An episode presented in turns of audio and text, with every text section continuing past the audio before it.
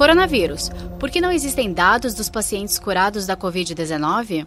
Gostaria de saber quantas pessoas já foram curadas do coronavírus. Seria bom termos um número preciso, pois só se falam das mortes. É que a gente não tem esse número de recuperados, né?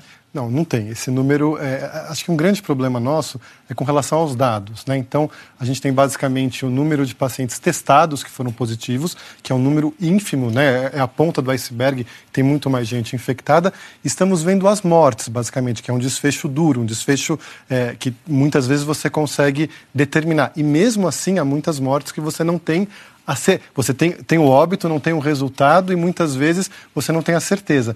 Então, o percentual de pessoas que se recuperaram é um percentual. Claro, as formas são mais leves muitas vezes, é um percentual grande. Mas, mas vejam, pelo menos o caso de uma pessoa como o Eduardo, que sim, foi para o hospital e voltou, seria importante sim, ter. Seria o Ministério importante. da Saúde, desculpa cortar o senhor rapidinho, não? mas o Ministério da Saúde disse que iria colocar na plataforma de atualização de todos os dias, além dos óbitos, além dos casos confirmados da doença, também as pessoas recuperadas. Mas até hoje não fez isso, porque não deve ser tão simples assim. Não é muito simples, porque o que acontece é que existe todo um acompanhamento da vigilância epidemiológica em relação a esses casos que são notificados. Hoje, é, é, no momento que a gente está agora, não se notifica mais os casos leves, os casos que são notificados são os graves e que internam, que a gente chama de síndrome respiratória aguda grave, é o que é notificado para a vigilância epidemiológica.